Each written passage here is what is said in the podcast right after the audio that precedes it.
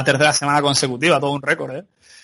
Y nada, aquí estamos, Estado 52. Vamos a hablar un poquillo de lo que nos gusta y tenemos al inconfundible, al maestro, al, fenómeno, a veces poquito, pero solo a veces, don Ramiro Blasco. ¿Qué tal, Ramiro? Buenas tardes, Mario, ¿cómo estás? Un honor y un placer estar aquí. Pues aquí estamos, eh, pasando calor, tanto tú como yo, eh, a ambos lados del Mediterráneo y pues nada, aquí, eh, a ver si nos refrescamos un poquillo hablando de lo que más nos gusta, que es el béisbol, y, bueno, tú me querías hablar un poco del draft internacional, ¿no? Esa posible expansión de que ha pensado la liga.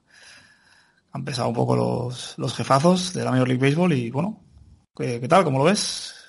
Sí, porque creo que realmente no sé qué consecuencias va a tener.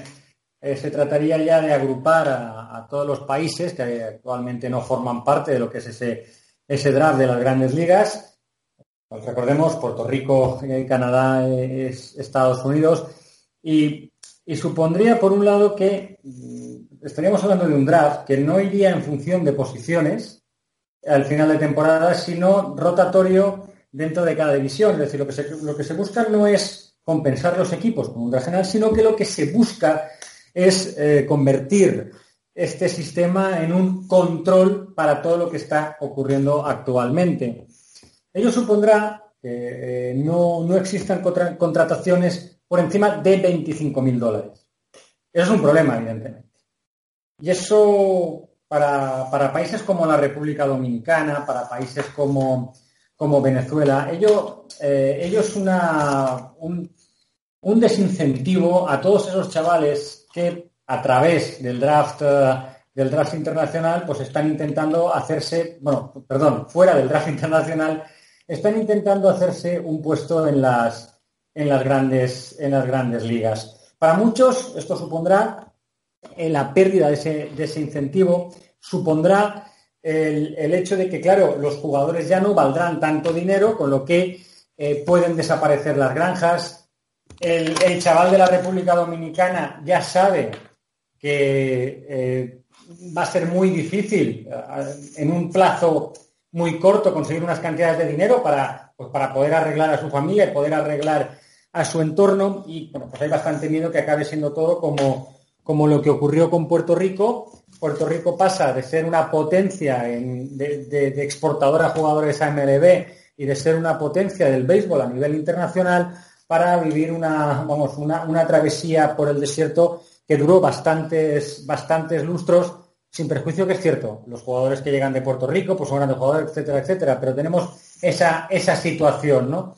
Eh, ya no, eh, no es un productor como debería serlo si hubiera vivido una progresión como la que vivieron otros países eh, y, el, corte de esa, de esa progresión parece que para, para muchos fue esa inclusión en el draft de las grandes ligas, aunque realmente es una cuestión muy discutida. Eh, Cierto es también que por otro lado, dime, dime. No, que, pues, como todo, ¿no? Hace falta inversión, hace falta... ayer sin ir más lejos, un jugador alemán consiguió un walk-off, eh, Max Kepler, de los Minnesota Twins. Además coincidí que estaba yendo el partido porque iban 6-6 en la novena y pues eh, consiguió un hit que les dio la victoria a los Twins y es un jugador nacido en Alemania, ¿no? Pues es un poco... Europa está organizando las cosas de otro modo. Pero es cierto que también aquí lo que se está buscando es eliminar toda esa especulación que hay con los jugadores, eliminar todas estas situaciones que se están viviendo auténticamente como, como mercancía, donde ya no importa su formación, ya no importa sus estudios, sino conseguir grandes contratos para que los agentes puedan conseguir esas, esas, esas cantidades a través de sus comisiones. Es, es, lo que llama, lo que, lo que eh, habló tantas veces Arturo Marcano, ¿no? que lo habló, lo habló varias veces tanto en endorfinas como, como con Dani García en, la lata de maíz.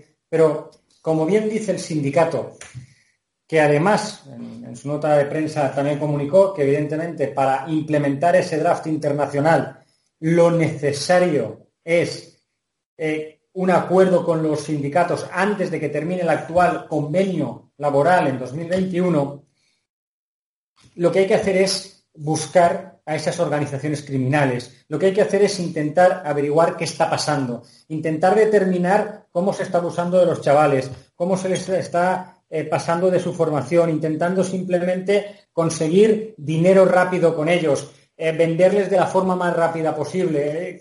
pasando de lo que eran aquellas granjas a estos actuales, eh, actuales mataderos. Realmente es ahí donde estaría la solución. La otra solución que se quiere implementar para el 2020, también lo hemos hablado muchas veces nosotros, el sindicato saca notas, eh, el sindicato en muchas ocasiones es estridente, pero a la hora de la verdad eh, se le están imponiendo acuerdos, los presenta como, como algo eh, bilateral, cuando en muchas ocasiones son imposiciones unilaterales y no nos extrañaría que para el 2020 ya tuviésemos esa, esa, esa nueva situación.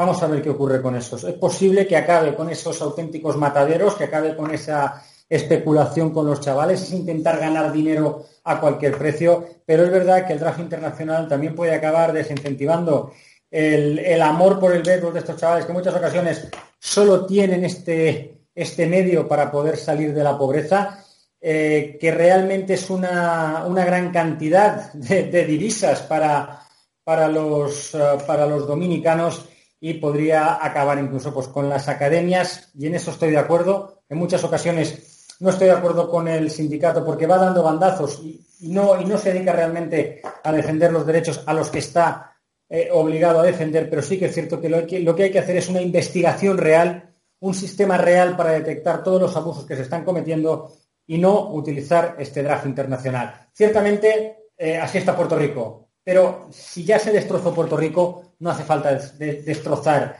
al resto de países. ¿Crees que esas medidas pueden afectar al frenazo, no? Ahora mismo hemos visto las ya más que habladas en series el éxito que tiene el béisbol en Europa, sobre todo un porcentaje de la población. ¿Crees que esto puede mermar el crecimiento a corto plazo de, o la expansión de jugadores pues que sean decisivos en la liga, ¿no? Como Didi Gregorius, que nació en Holanda, eh, Neverauskas, eh, pitcher de los, Pirates. En Europa, en Europa no hay ningún caso, porque en Europa eh, al fin y al cabo solo pueden seguir los cauces normales. No es el sistema establecido en, ah, Venezuela, República Dominicana y otros países del entorno. Ahí sí, ahí sí, porque los chavales lo que buscan es dar el pelotazo y ahora la cosa sí que ya, ya no se va a conseguir dar el pelotazo a través de esto. Es cierto que esto generaba mucha explotación, eh, pero eh, lo que hay que hacer es erradicar esa explotación. No me vale decir, mira, les rompo el negocio y si le rompo el negocio ya deja de haber explotación. No, no, haz que todo sea legal. Eh, son gente que está relacionado con tus franquicias, son gente que está relacionado con tus directivos. Eh, no estamos hablando de terceros absolutamente desvinculados con los, eh, con, las, con los conjuntos de las grandes ligas. Evidentemente, si se dan pelotazos es porque las grandes ligas importan jugadores. No se dan, no se dan pelotazos porque ese jugador vale de una forma etérea y sin entrar en el mercado una cantidad de dinero porque juega béisbol bien, ¿no? Evidentemente porque lo quiere un equipo de las grandes ligas. Es muy fácil llegar al problema. Es muy fácil ver dónde está todo. Es muy fácil acabar. Bueno, o, perdón, no es muy fácil. Las grandes ligas tienen las armas para acabar con todas estas mafias. Parece que acabar con los jugadores y acabar con la posibilidad de que esos jugadores lleguen a las grandes ligas a través de los cauces actuales, pues eh, evidentemente que puede acabar con las mafias.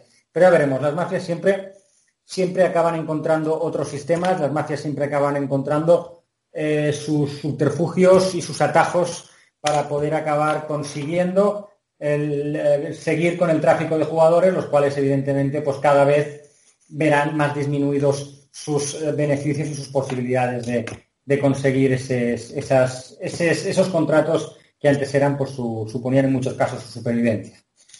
¿Crees que a la liga se le ha ido de las manos esa permisividad a lo largo de los años? A la liga, a la liga se le ha a la liga se le ha ido de, las manos, pero también porque nunca ha controlado. No, eh, nos olvidemos eh, que la, liga son los, los conjuntos, la liga son las franquicias.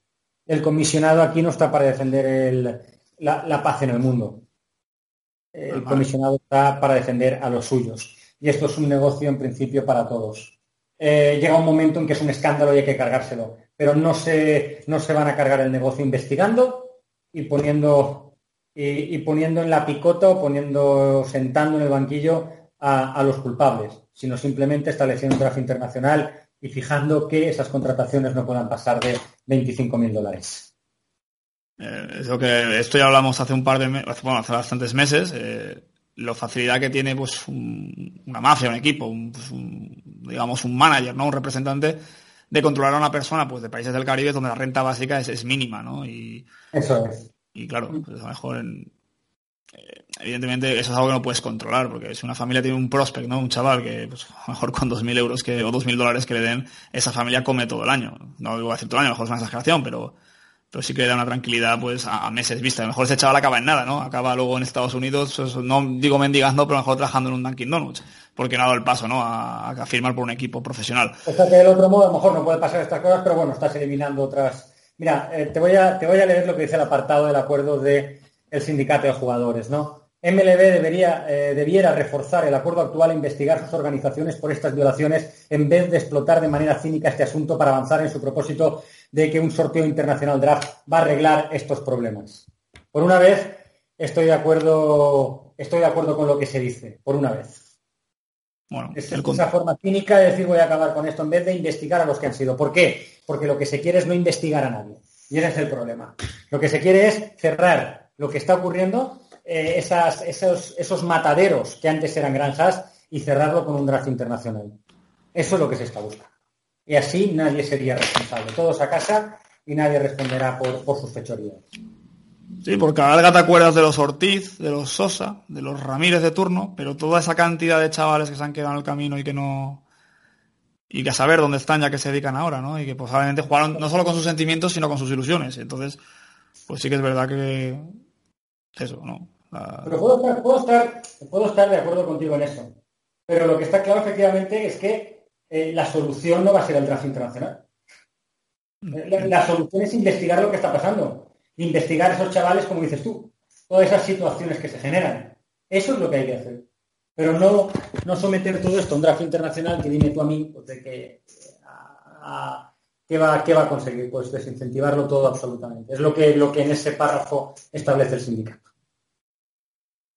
Sí, ¿no? pero como lo, tú has apuntado antes, la Major League Baseball tampoco es ninguna ONG que vaya a que se dedique a implantar la ética moral ¿no? y las buenas formas en, los individuos del, planeta. Entonces, tierra al eh, muerto, tierra, tierra al muerto. Tierra al muerto y mientras me traigas un tío que me genere y me llene estadios y me venda camisetas, pues evidentemente miramos para otro lado y... Ha llegado un momento en que es tal el escándalo que tú me has estado enviando gente, pero ha llegado un momento que esto es un escándalo.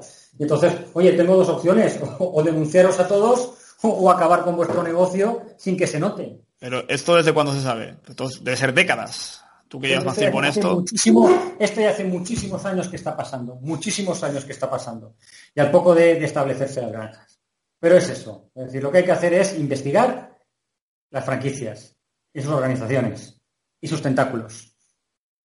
¿Y quién es la primera franquicia pulcra que se va a declarar en rebelión contra esto? Yo, claro, también es difícil, ¿no? Eh, negarte a, coger una parte de este pastel, ¿no? Sobre todo tan... Esto a, las, esto las franquicias también se les ha escapado de las manos, con lo cual no tienen ningún problema en, el draft internacional. Porque a ellos también se les ha ido de las manos. Aquí no está libre de pecado ni el Papa, ¿eh? Y saben, y saben, y saben que esto va a acabar salpicándoles. Y ahí tienen el problema. ¿Crees que habrán, no sé el término legal decir esto, eh, casos, o sea, que se puedan aplicar penas por delitos del pasado o mejor escándalos que hayan podido ocurrir en franquicias en los años 90, 80? ¿Crees que eso puede penalizar, que la liga hoy en día, Rob Manfred, puede penalizar a esas franquicias que pues, a lo mejor tuvieron alguna práctica fraudulenta de forma flagrante? ¿Crees que eso puede ocurrir? esas prácticas las tenemos, las tenemos en el aquí y en el ahora. Es decir, las tenemos en el aquí y en el ahora y las está produciendo una serie de gente, gente que no son desconocidos, gente que es conocida y gente que gana grandes cantidades de dinero con esto. Con lo cual, eh, y gente a la, que no se atreven a, descubrir, porque al final la cosa iría subiendo arriba, iría subiendo arriba y llegaríamos a las gerencias de las, de las franquicias. Supongo que te, refieres al señor Boras y toda esa compañía, ¿no? No, no, me estoy refiriendo a otras cosas, es decir, agentes, agentes que realizan estos, estos negocios directamente y sus derivados. A eso me estoy refiriendo. Testaferros de... No hay mucha diferencia entre la esclavitud, ¿no? Y esto, porque claro, estamos hablando de gente que no tiene ningún tipo de... Pero yo esos tíos los quiero para jugar en las grandes ligas. Eh, no los estoy utilizando para jugar en la Liga de Uganda. ¿eh? esos chavales y ese sistema lo estoy utilizando para ir a las grandes ligas. Y esto va a permitir que nunca jamás se investigue. Y luego, ocurriendo. Luego veremos los porcentajes de que si un jugador se llega a grandes ligas y firma un contrato millonario, los porcentajes que, que se llevarán, ¿no? Sus valedores, ¿no? Sus... Claro, pero porque además en esta situación actual yo lo que hago es que este chaval no sepa leer, que este chaval no sepa escribir. Yo le estoy quitando la formación. ¿Por qué? Porque si consigo quitar la formación va a ser mucho más fácil de engañar. Y le voy a poder prometer una serie de cosas que realmente voy a acabar con, con cuatro, con cuatro espejitos, me voy a quedar con su oro. El negocio es perfecto. Voy eliminando su, voy eliminando su formación. Eliminando su formación me voy a hacer con él. Es algo que es de dominio público. ¿eh? O sea, esto no, esto es de dominio público, pero bueno. es lo que es lo que hay. Yo no creo que en otros deportes de las grandes ligas, que andamos en América, esto ocurra, porque claro, el, nicho de mercado o el, mercado potencial, eh, por ejemplo, en hockey son países más desarrollados, ¿no? Son los países nórdicos, es Canadá, el eh, fútbol americano es, lo desconozco porque no lo sigo y como no lo sigo te digo que desconozco, desconozco esta situación. Sí, pero bueno, que, no, es lo mismo pues intentar tomarle el pelo a una familia de Monreal o una familia de Estocolmo que pues, a una familia de Santo Domingo, ¿no? Ya digo que desconozco cómo se, cómo se organizan en, otros campeonatos. Bueno.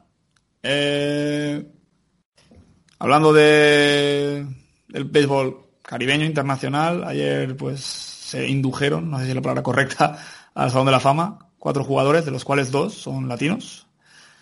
Eh, fueron cuatro en total, tres pitchers y un...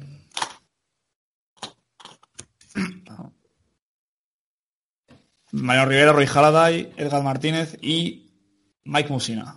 Eh, yo a Musina, yo, llegué a ver a tres de ellos. A Edgar Martínez ya cuando entré en el béisbol pues ya no, ya no llegué, pero a Musina, me acuerdo cuando jugó en los Yankees última temporada, creo que se salió, llegó a las 20 victorias. A Mariano Rivera, evidentemente, ¿no? Se retiró casi con 44 años. Y a Roy Halladay, que tristemente pues falleció en un accidente de avión hace dos años. Eh, ¿Ves justas estas inducciones? Dado los que no han entrado, no son Barry Bonds, Skull Schilling, Roger Clemens, todos sabemos las razones de sobra por las cuales todavía no han sido Hall of Famers. Pero, ¿estás de acuerdo con esta lista? Con esa pregunta, la verdad es que cualquiera a ver, eh, pues, pues sí, no, no, esto es como todo. Tampoco es necesario que esto tenga una serie de criterios de justicia, ¿no? Aquí hay un montón de gente y entra, pues el que entra, ¿no? Por, por mil circunstancias. Lo que está claro es que estamos hablando de, pues eso, de, seis grandes jugadores, ¿no? Eh, yo ya habíamos anunciado en, Twitter que íbamos a dar una, estadística de Mariano Rivera de la que nadie habla, ¿no? Sí, te, he visto que se lo comentabas a Ángel y, no sé cuál es, así que yo, igual que los que están escuchándonos. No, no, tengo ni idea de qué estás hablando, así que... un listado, un listado sacado por ESPN, en que hablaba de los 25 mayores villanos de la historia de las grandes ligas. Y él estaba en segundo lugar, eh, detrás de, Billy Wagner. Cierto es que Billy Wagner realmente no debería estar el primero, porque él no fue responsable de aquella derrota de los Red Sox. Además, eh, eh, recomiendo mi artículo en Sports Medinews, aunque sea mío, pero era uno en el que hablaba de esto, ¿no? Y tenía claro realmente que él no era el responsable de esto, que si no, vamos, hubieran, hubieran acabado cayendo igual. Y Mariano Rivera, por su famosa participación y actuación en el, en, ah, el último partido de las series mundiales de los Yankees contra los Arizona Diamondbacks, en la que estando a tres outs del, del, cuarto campeonato se, cargó el save y, y los Diamondbacks acabaron siendo los campeones. La verdad es que eh, fue una grandísima derrota. Todos, a ver, todos son grandes y, todos cometen estas derrotas, pero realmente él, eso fue bastante, bastante duro para los Yankees. No era de esperar que Mariano Rivera tuviera, tuviera ese problema. Bueno, y, del resto. Además, el año que era, que fue el año 11S, con todo lo que implicó aquella, temporada, ¿no? Eh, me acuerdo, en, aquella serie mundial George Bush lanzando el, el, pitch este honorífico desde el principio. Eh, yo ese partido que comentas, que fue el séptimo, creo que es el partido, o sea, si habláramos de toros sería un cartel histórico, ¿no? los que lanzaron eran Kurt Schilling, Randy Johnson cerrando el partido, Roger Clemens y Mariano Rivera. Eh, yo creo que mejor, mejor, o sea, es que ahí los cuatro podían ser perfectamente Hall of Famers. Estoy, estoy de acuerdo, estoy de acuerdo contigo y absolutamente. Es decir, la gente que lanzó aquel día es algo absolutamente espectacular. Espectacular. Y Mike Musina también hablabas de él, ¿no? Una auténtica, una auténtica leyenda tanto de Yankees y de, y de, y de Orioles. Y además un tipo que era un grandísimo pitcher, eh, sin, sin sin estridencias. Y es, y es esas cosas, ¿no? Ese tipo, aunque mm, eh, Musina no tenía el nivel del que voy a hablar ahora eh, es como John Lester, ¿no? Aunque, bueno, no tenía el nivel en cuanto a en playoffs, ¿vale? Es decir, no, no es el nivel en playoffs que tiene John Lester y el nivel en series mundiales que tiene John Lester, pero también de estos, eh, de estos pitchers que a lo mejor no tienen, pues, eh, no van con sus estridencias, no van con sus historias, no parecen tener tanto glamour ni, ser tan, tan perseguidos, pero son auténticas, auténticas maravillas y jugadores absolutamente fundamentales en, en cualquier, en, cualquier conjunto. Edgar Martínez, que también has comentado, ¿no? Un bateador designado, un bateador designado en el Hall of Fame y un jugador totalmente vinculado con los Mariners y que además, bueno, pues esa necesidad que en muchas ocasiones tiene Puerto Rico, debido pues a toda esa travesía por el desierto, de, ser reconocido.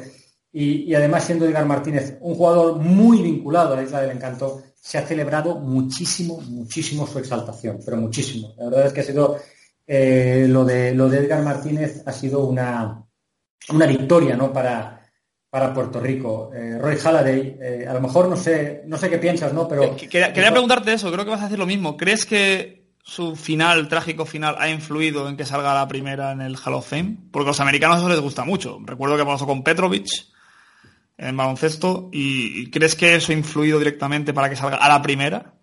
Te voy a decir dos cosas. Eh, puedo estar de acuerdo, puedo estar de acuerdo en estas cosas, pero también te voy a decir que, que a él se le ha el hecho de que parezca de que se le ha encumbrado tras su muerte tiene un efecto contrario, porque, porque realmente se ha ocultado todo lo, grandísimo lanzador que fue. Un jugador dominante, un jugador además con un gran repertorio, con dos Youngs, un tipo con un partido perfecto, es decir, fue un, un grandísimo, un grandísimo jugador. Eh, es algo es algo absolutamente que hay que tenerlo, hay que tenerlo en cuenta, más allá de que el hecho vale de fallecer le encumbró, ¿no? Pero, pero fue un pitcher dominante, un pitcher dominante durante muchos años, con mucho repertorio, un tío que gustaba mucho ver. Tú a lo mejor pues era otra, pero gustaba ver a, a, Roy Halladay. Sí, yo, yo pillé sus últimos años, pillé qué época los Phillies, yo ya sus últimos años de carrera ya los vi. Entonces sí que se notaba, ¿no? Esa presencia, esa Creo que lanzó en aquellas finales contra los Yankees en el año 2009, está también esa esas personalidades, esa personalidad que él tiene, era, era esas, esos jugadores con personalidad, esas cosas que tú ves, y a lo mejor la gente va a decir, pues no, a lo mejor, pero, pero esas cosas ves cuando está lanzando My Scherzer, que dices, hostia, eh, madre mía, ¿no? Eh, es una... La presencia, ¿no? claro, con muchísima, con muchísima personalidad, ¿no? Y eso Ah, y eso también, no sé, era, era un grandísimo jugador. Te digo que, todo esto lo ha, tal vez, además, de, por un lado lo ha encumbrado, pero por otra parte, eh, en cierto modo le ha, mm, ha, mitigado ¿no? todo, lo, todo lo grande que él ha sido y, el reconocimiento que evidentemente merece. Y luego tienes a un trotamundos, ¿no? Como Lee, Smith, ¿no? un tío que ha estado en un montón de equipos, excepto en esos, en esos primeros años, en esa década gloriosa de los 80 en, los Cavs o Harold Baez, ¿no? Dos jugadores en, segunda línea eh, realmente, ¿no? De lo que es el eh, de, lo que ha sido pues los jugadores inducidos al, al Hall of Fame, pero bueno, también, también relevantes en ese, en ese sentido. Luego, mira, por suerte los quitando a Martínez, que es el que menos vi, pues los dos tres, pues sí que me pido en la época que empezaba a seguir esto más y pues sí que puedo tener una prisión más, más real, ¿no? Pues de, tanto de Lee Smith como de Harold Vines, pues ya me pillaron en otra época, ¿no? Y supongo que a ti en aquellas épocas que era tan difícil de seguir el béisbol en España, ¿no? Sí, no, ciertamente, ¿no? Estamos hablando hasta hace nada, hasta, hasta el 96, pues la cosa fue, fue bastante diferente. Es decir, eh, que, no, era muy difícil seguir el, el béisbol, ¿no? Hasta que llegó Canal Plus y Fernando Díaz. Eso lo hemos hablado en otras ocasiones, ¿no? En otros en otros eh, espacios y la verdad es que era muy complicado. Era a base de que alguien te trajera vídeos de allá y cosas de esto. Eh, este, en este draft, ya, supongo que para acabar el tema del draft, ha pasado una cosa que es la primera vez que pasa en la historia de Major League Baseball. Y por el comentario que has hecho antes, supongo que no estarás nada de acuerdo, y es que Mariano Rivera se ha llevado el 100% de los votos. Es la primera vez que pasa, y bueno, pues tu, opinión me la imagino más o menos, pero si quieres algún comentario al respecto. A ver, tampoco de diferencia que haya tío que en ocasiones se lleva el 99%. Eh, hubo, ciertamente hubo una, campaña eh, bastante...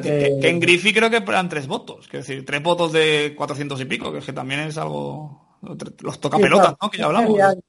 Eh, siempre había alguien que decía que, bueno, pues que por llevar la contraria no quería, no quería votar a favor, ¿no? No me, no me parece, no me parece mal. Vamos a ver, pues ni me parece mal ni me parece bien.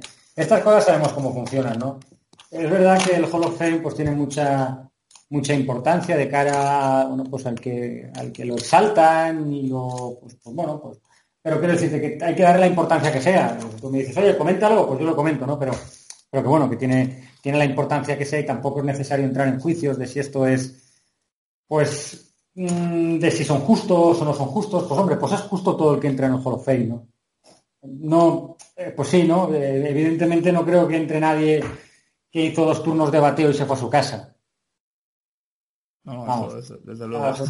tampoco... Más bien, viendo, viendo los nombres que se quedan fuera, intuyes que aunque no te suenen los nombres que han entrado, pues joder, ¿no? para que haya entrado este otro no, pues... No, y que yo que sé, y que también lo que dices tú, hay mucha gente que por todo lo de la era de los esteroides, o el otro porque apostó y, nada, es decir, que muchas veces pues a quien pillan, pillan, y a quien no pillan, no pillan, y el que no pillan es un héroe, y al que pillan es un desgraciado. Esto funciona así. Que de que realmente no es necesario entrar en ver si es justo o no es justo todo esto. Pues yo que sé si es justo o no. Además, esto es un negocio. en tu casa entra quien tú quieres, ¿no? Totalmente. Pues ya está, pues en casa, en casa de esto pues entre, entra quien quieren ellos que entre. Y así está. Y realmente pues dices, vale, mm, es lo que ocurría. ¿Te acuerdas todo aquello que pasaba en, tú que eres un hombre de baloncesto, ¿no? En, el Hall of Fame y, Dennis Johnson, ¿no? Por ejemplo, sí. Pues aquello, ¿no? Aquello que decías, madre mía, qué locos están todos estos. Pues bueno, pues ahora sí, ahora sí ocurre, ¿eh? y dices, bueno, pero es un negocio, es que aquí no hay, aquí no gana un partido uno contra, contra otro. Esto es pues lo que hay, ¿sabes? Que tampoco hace falta que le demos más vueltas. Exactamente. Más que nada es para honrar una carrera pues, dignísima, llena de títulos, llena de premios, llena de pues, grandes momentos y, grandes ganancias. Así que es una forma de recordar a estos héroes, que, ¿no? Pues, gracias a ellos estamos aquí donde estamos, viendo béisbol porque nos gusta y empezamos viéndolo gracias a ellos y, y pues eso, jugadores como ellos que, tienen que seguir y aparecerán más, ¿no? Dentro de 10 años estaremos hablando mejor de los, dentro de 10 años a lo mejor no, pero dentro de 20 pues de los Stroud, ¿no? Guerrero, estaremos hablando de Vladimir Guerrero. Junior, ¿no? de Acuña, ¿no? Y de Acuña. De, Vladimir Guerrero, de Acuña y algún otro más. Vladimir Guerrero seguro. Vladimir Guerrero seguro. Hombre, ya, así que si un día hablamos de él, pero joder, pinta, no pinta nada mal. eh, nunca sabemos. Cambiando de tercio, Ramiro. La semana pasada hablamos con Pepe La Torre de los fichajes bomba que se esperaban, nombres eh, de mucho renombre, a la redundancia, y no ha pasado nada. Siete días después no ha pasado nada. Eh, quedan ocho días para, nueve, bueno, un segundo cuando os escuchéis, ocho o nueve días para que acabe el plazo de fichaje, 31 de julio. ¿Tú esperas todavía algo más? Porque se pensábamos que esta semana iba a pasar algo grande y todavía no, no, se han movido grandes fichajes. Eh hay, necesidades, ¿no? Hay cosas que quiero ver. Eh, también es verdad que tienes un problema, ¿no? También lo que está ocurriendo en lo nacional. Hay un montón de equipos que están ahí, que están cerca de la wildcard, y a esos equipos les cuesta muchísimo el decir voy a ser vendedor, ¿no? Hay mucha gente que aún no sabe si es vendedor o comprador. Fíjate lo que ha pasado con San Francisco, ¿no? Y con sus y con su racha. Es, es muy complicado para, para, muchos equipos de la Nacional el decir, oye, me desprendo de este o no me desprendo, o no me desprendo del otro. Además, eh, cada vez eh, a la gente le cuesta más desprenderse de sus prospectos. Pero hay equipos que tienen mm, necesidades eh, acuciantes y cosas absolutamente de las que no pueden, vamos, que, no pueden perder esta oportunidad. El otro día en, el mundo de las grandes ligas, en el programa especial en español, de, programa oficial ¿no? de la MLB en español, eh, Kevin Cabral decía que eh, los Dodgers están en una encrucijada. Eh, y, ponía un ejemplo que fue, mm, que fue que resultó decisivo y que cambió la historia. ¿no? Theo Epstein se encuentra en el 2016 y se da cuenta que su equipo es un gran equipo, pero se da cuenta que su equipo tiene un problema en el bullpen, que su equipo tiene un problema en el closer. Y entonces dice, yo tengo que coger a alguien y, y ficha a Goldis Chapman. Él será, aunque no pensando en un futuro, no pensando en contratos largos, solo pensando en unas series mundiales. Y, todo nada. Claro, desapareciendo de su nómina un señor que se llamaba Gleyber Torres.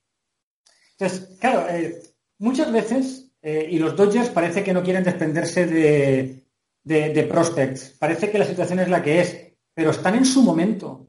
Tú estás llegando a tres finales seguidas, llevas muchísimo tiempo ahí, pero tú no tienes ni idea de cuándo vas a poder volver, porque a lo mejor tú no vas a estar cuatro finales seguidas, porque no es fácil estar cuatro finales seguidas, y por eso y de hecho creo que... Bueno, y, perderlas. Llegar a cuatro finales y perderlas. Claro. Hipotético caso.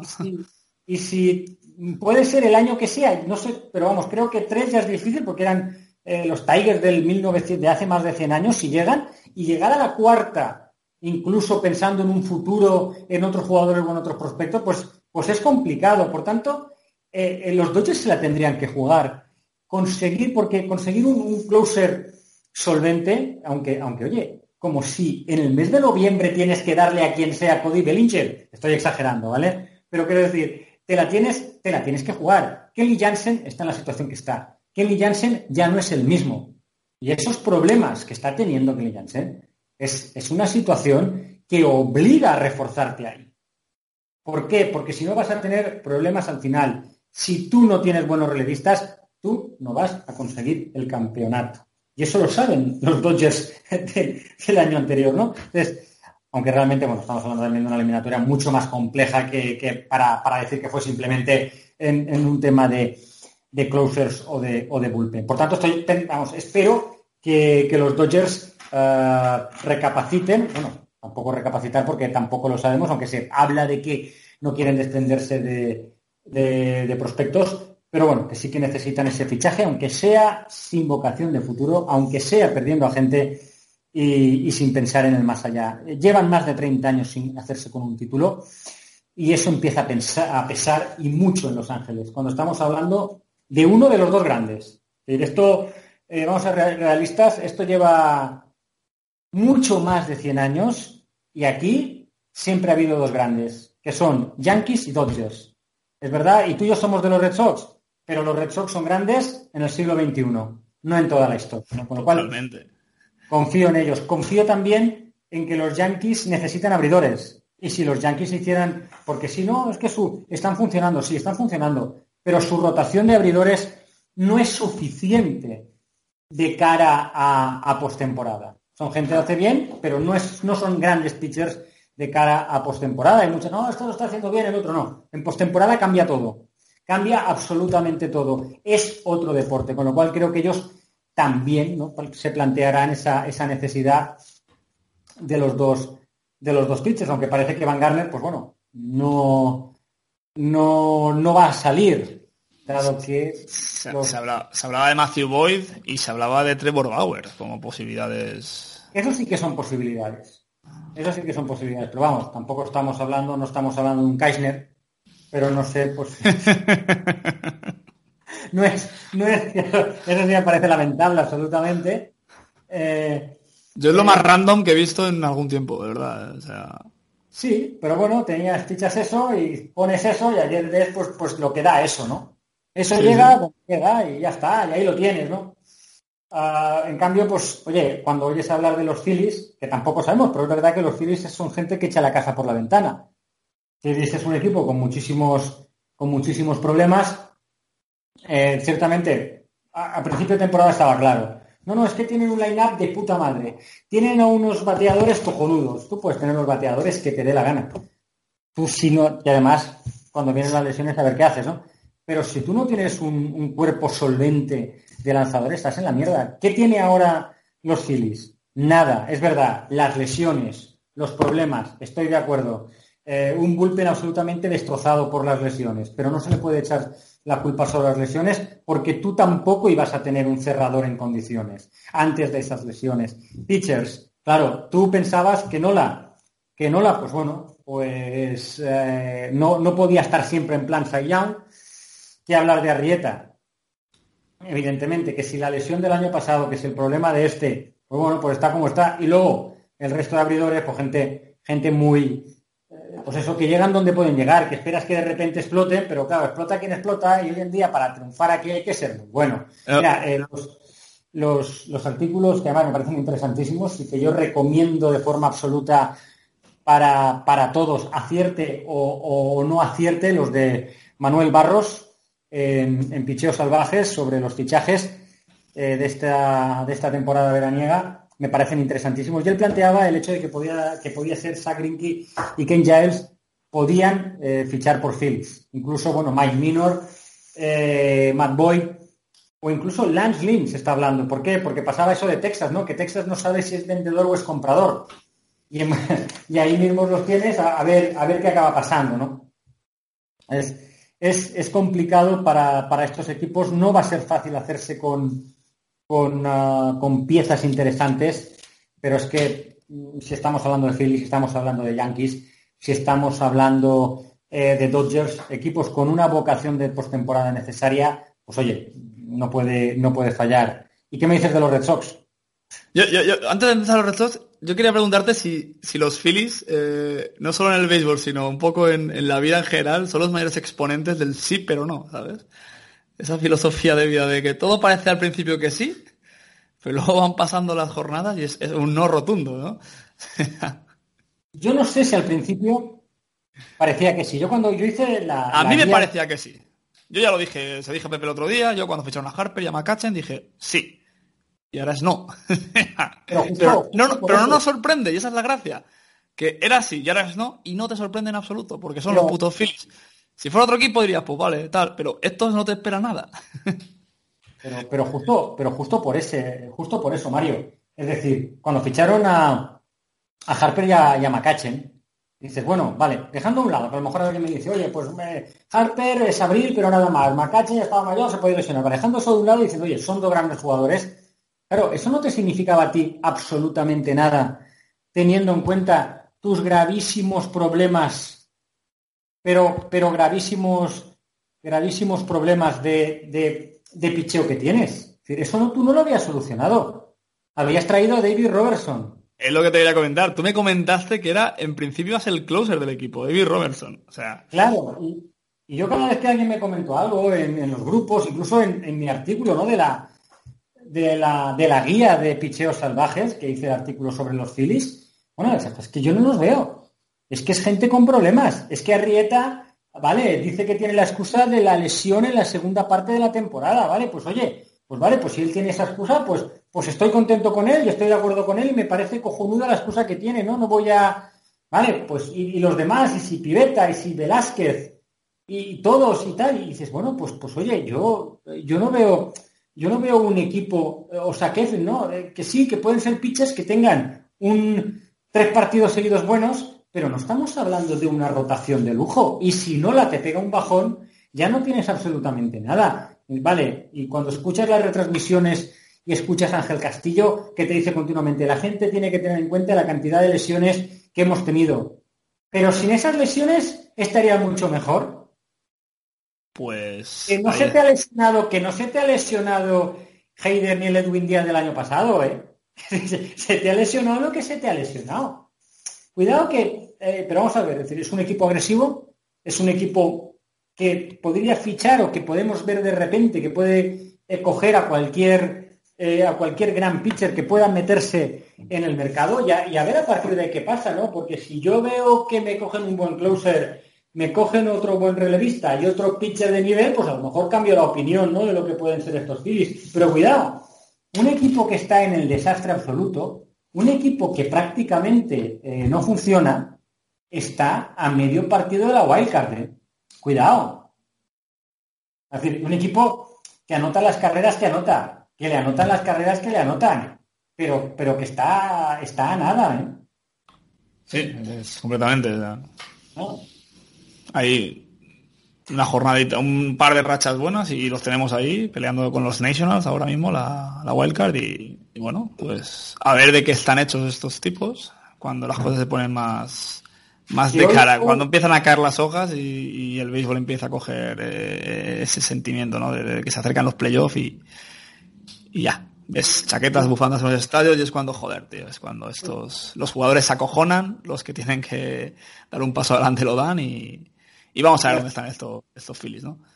la estás jugando con, ahora mismo con St. Louis y, con Milwaukee. Pues bueno, es decir, la, que queda, porque yo creo que los Nationals se van a hacer con esto. Más aún, bueno, pues teniendo en cuenta eh, a lo que unos, unos Braves que hoy he leído que se estaban planteando Strowman y Giles. Cuidado.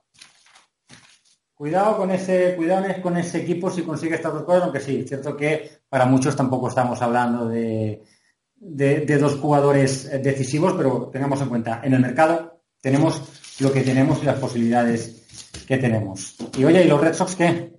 Pues hablando tú del mercado, mira, no hay mercado y han reconvertido a, un starter en un closer. Pues lo que parece tiene toda la pinta que Ovaldi va a ser el, cerrador a partir de ahora de, los partidos de los Red Sox. El otro día lo hablamos con Pepe.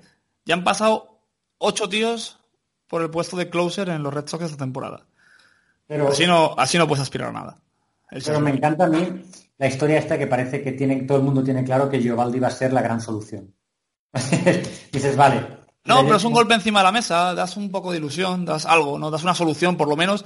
Había un entrenador mío de baloncesto que me decía, vamos a tomar decisiones, pero vamos a equivocarnos, ¿no? Ya, ya das por hecho que te ibas a equivocar, pero vamos a tomar decisiones.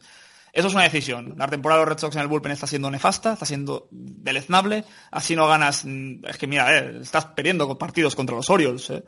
Es que así no puedes hacer nada. Entonces se toman decisiones. ¿Arriesgadas? Sí. Vamos a ver. Oye, a lo mejor es la panacea. Y el señor Yoval ya acá siendo Hall of Fame desde Closer. Y todo empezó aquí. ¿Qué te hace, vamos, ¿qué te hace pensar que esa reconversión funcionará? Pues el tercer partido de las series mundiales del año pasado.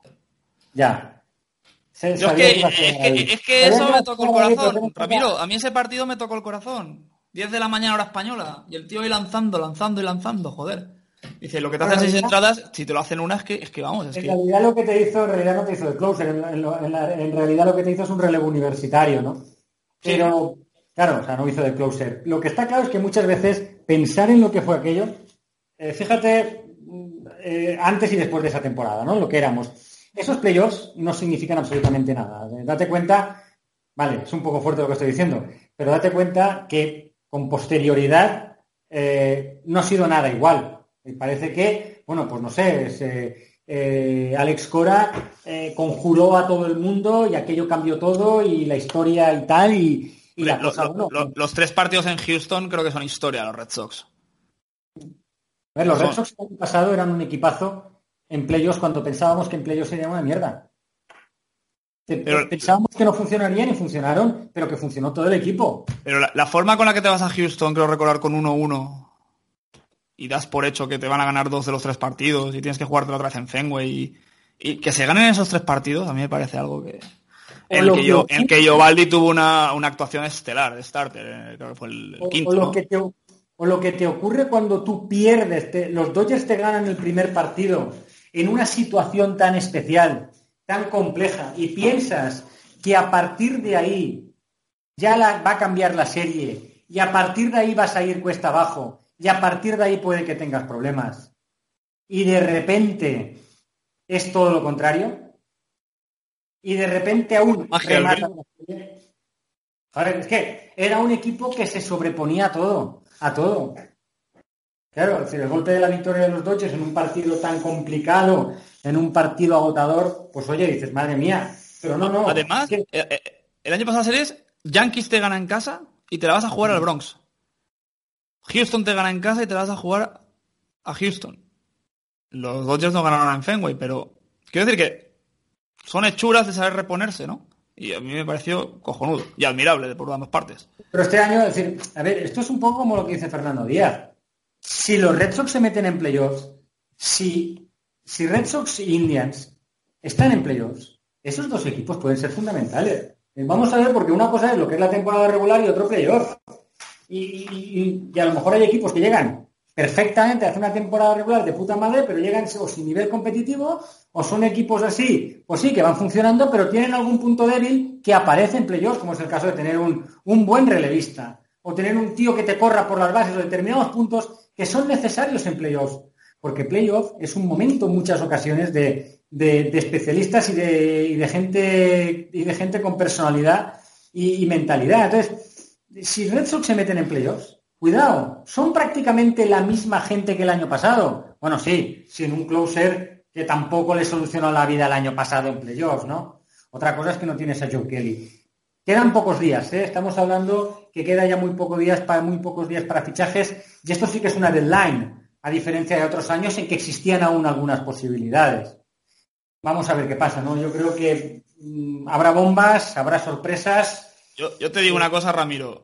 Si Red Sox gana la wildcard y le toca enfrentarse con los Twins, aunque los Twins hayan ganado 10 partidos, 12, 13 más en temporada regular, los Red Sox se llevan esa serie. Por experiencia, por mentalidad. exacto. y porque los Twins, yo creo que aún no se creen dónde están. Tú piensas, no vas a llegar, eh, no vas a llegar más allá de la wildcard, ¿no? Es decir, está claro que es imposible que te hagas con el, que te hagas con el campeonato, eso está, de división, eso está claro, y no vas a llegar más allá de la wildcard. Esa, esa wildcard ahora mismo te la estás jugando o con Tampa Bay, mm, Oakland, equipos a los que tú le puedes. Tienes a Cleveland tres partidos por delante, perdón, por detrás de los Twins.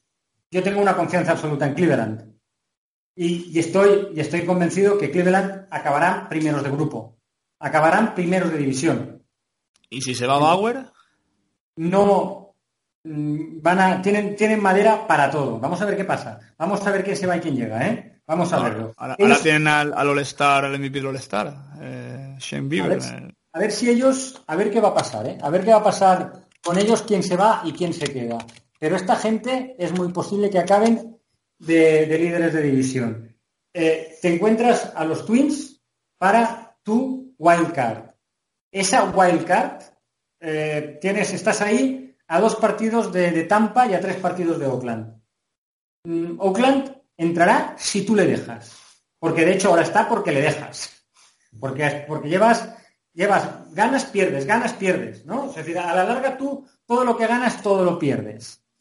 Y a Tampa, pues ganan serie hay posibilidades. Es decir, que no, no hay que dar por muerto a, los Red Sox, tampoco los que vienen por detrás son grandes equipos para quitarte la, la wild card y no es tan difícil que llegue, que llegue esa wild card. Sí, la verdad es que está, ya se van comprimiendo las cosas. Pero por otra parte, grupos que parecían más, eh, divisiones que parecían más comprimidas, ya parece que se van tirando el acordeón, como es la, central de la Nacional, que estaban todos en 3-4 partidos, ya Reds con una racha de 3-7 en los últimos 10, pues se va a casi 10 y ya pues parece que sus opciones son nulas, por no decir inexistentes. También, también, y te quedan pues eso, los tres que están ahora últimamente estos años pues compitiendo por la, por la división. Ahí va a estar la cara de perro y esperemos, como el año pasado, tener un partido de desempate que a mí me pareció algo espectacular. Sí, porque te regalan, te regalan una wildcard. Y si, las wildcards, y si las wildcards son para mí, y esto es un poco es un poco lamentable, ¿no? O es algo que digo y que realmente es, en fin, yo creo que es el partido, el, partido más bonito que hay fuera de los partidos decisivos de las series mundiales. Para mí, yo creo que es el en el que hay más sentimientos, en el que ves a los jugadores eh, más motivados, en que los ves, a los jugadores más encendidos, eh, más allá eh, de, lo que puedan ser los playoffs posteriores, dejando a favor, evidentemente, lo que son unas series mundiales que son los más grandes para, para cualquier jugador. Yo creo que la wildcard es un gran invento y es el partido que todos vemos. es el, es el partido que todos, absolutamente todos, intentamos ver. Luego ya los playoffs, pues no vemos todos los partidos, pero eso, eso sí, es un séptimo partido, es que ya está, de buenas a primeras. Claro. yo, no, he visto las audiencias, pero yo la sensación que me da cuando pasan estas cosas es que, por ejemplo, un Cleveland-Boston de, Wildcard, no quiero ser agorero, pero es que a lo mejor tiene más audiencia que un, que un partido de World Series. Claro, imagínate que consiguieras, este año no será, ¿no? Pero imagínate que consiguieras uno bueno, pues, pues, pues Boston Yankees, ¿no? Son cosas... Por, ejemplo, es que... Claro, son cosas realmente eh, brutales. O, un San Luis Cubs, por ejemplo, o un Dodgers San Francisco, es que, joder, es... sí. Pues, pues mira, vamos a ver, van perfilándose las cosas y eso es lo mejor de este deporte, joder, es que van siete meses y parece que, que todos aún pueden conseguir algo. Llevamos 50 minutos, Ramiro. ¿Quieres añadir algo más?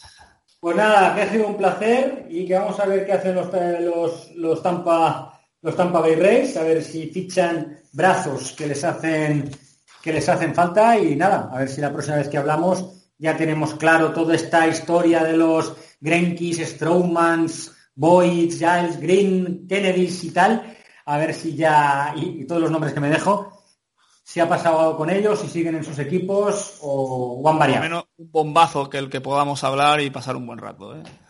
Claro que sí. Y especular sobre todo, especular. Así que vamos a ver, atentos a los Yankees, a ver a quién van a rascar, porque estoy seguro que una bomba sueltan de aquí al 31, eso estoy seguro. Señores, gracias por estar ahí y nada, aquí estamos, cuando queráis y intentaremos sacar uno cada semana y joder, eh, el último podcast tuvo bastante acogida, así que muchas gracias y vamos a seguir así, ¿vale? Hasta luego, Ramiro. Hasta luego.